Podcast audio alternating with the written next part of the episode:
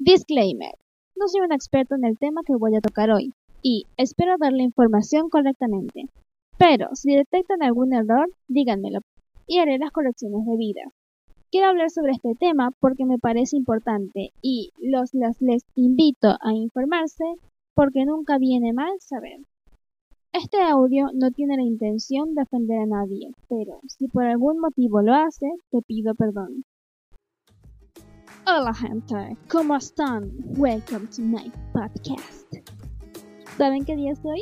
Sí, lo saben. Hoy es 28 de junio, Día Internacional del Orgullo LGBTIQ+.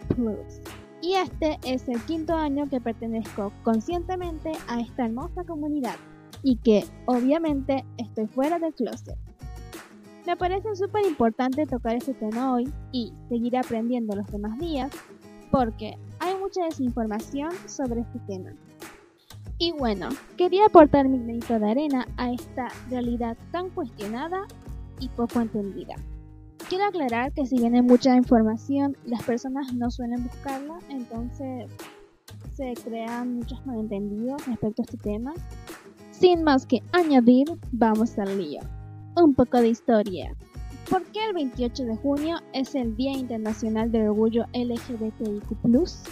El 28 de junio es el día en que se conmemoran los disturbios ocurridos en Stonewall, en New York en 1969, que marcaron el inicio del movimiento de liberación.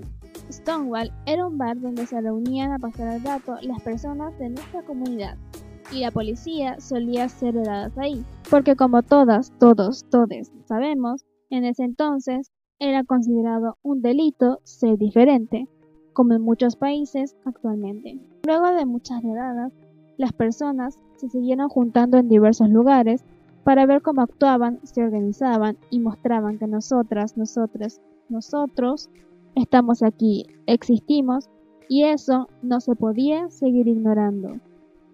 Y de esas reuniones salieron términos que conocemos a día de hoy. Se toma en cuenta la ideología de esa época y a veces en la actualidad, que tiene o tenía tres características. Sexista, porque divide a los, las, les seres humanos, humanas, humanes, por su sexo, es decir, hombres y mujeres únicamente. Machista, porque atribuye al hombre que es todo lo contrario a la mujer, fuerte, emprendedor, inteligente, bla bla bla.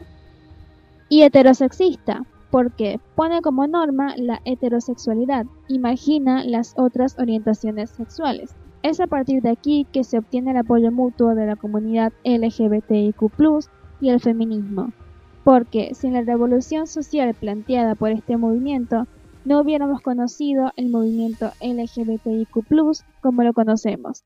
No puedo cambiar el mundo, pero sí enseñarle y concientizar a la persona que tengo al lado.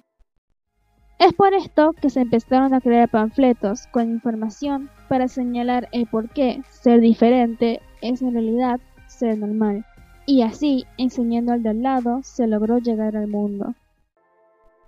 Si no salimos ahora, no salimos nunca.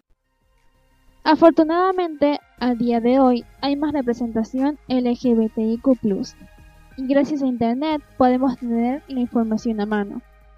Es por esto que voy a recomendar multimedia para que vayan y chequen toda esa historia de una forma más educativa, porque lo que yo les comento hoy es solo una pequeña parte de todo eso. Voy a dejar los links en la descripción. Es importante conocer nuestro pasado para poder construir el futuro. Creo que debo recalcar que las personas mayores tampoco deben ser discriminadas por pertenecer a esta comunidad y esta es una parte que a veces queda olvidada. La libertad es una y es una para todos. Creo que se debería educar a las personas, más que nada a niños, niñas, niñas, facilitándoles la información en todos los lugares, enseñándoles que se tiene que normalizar el colectivo y hacerles saber que hay tantas opciones en las que cada uno, una, une puede caer. Dentro de la sociedad se ha optado por incivilizar a determinados colectivos que están ahí, pero se tratan de ocultar. Algunos de ellos han logrado ser más visibles y poco a poco más aceptados, pero otros siguen sin ser tan visibles como deberían, tales como el orgullo sexual, gender queer o no binario, bisexual, pansexual, polisexual, intersexual, bigénero, etc. Recalco que hay muchas opciones y no debemos encasillarnos solo en una. Todo lo que debemos hacer es investigar y enseñar a las demás personas a ver la realidad. Luchemos por un mundo en el que cada persona sea libre sin ser juzgada por ello. El cambio empieza en uno, una, une y se debe lograr con paciencia y con amor. Inspirado en el documental Nosotros. Y bueno, eso es todo. Eh, espero haber aportado algo a sus vidas. Feliz Día del Orgullo LGBTIQ. Normalicemos lo real y sigamos adelante.